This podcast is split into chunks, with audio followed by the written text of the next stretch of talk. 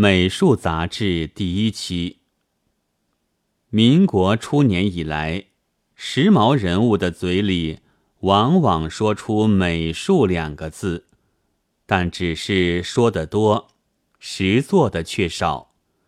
直到现在，连小说杂志上的插画家也极难得，何况说的是能够创作的大手笔。所以翻一点旧画。又如败家子弟，偶然有几张破烂旧器的人，都算了美术界人物了。这一年两期的美术杂志第一期，便当着寂寞糊涂时光，在上海图画美术学校中产出。内分插画、学术、记载、杂组、思潮五门。并附增刊的同学录，学术杂组思潮多说礼法，关于绘画的约居五分之四。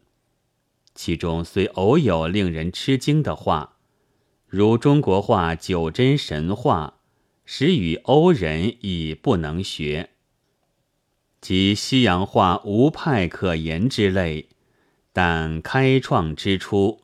自然不能便望纯一，就大体着眼，总是有意的事居多，其余技术也可以看出主持者如何热心经营，以及推广的劳苦的痕迹。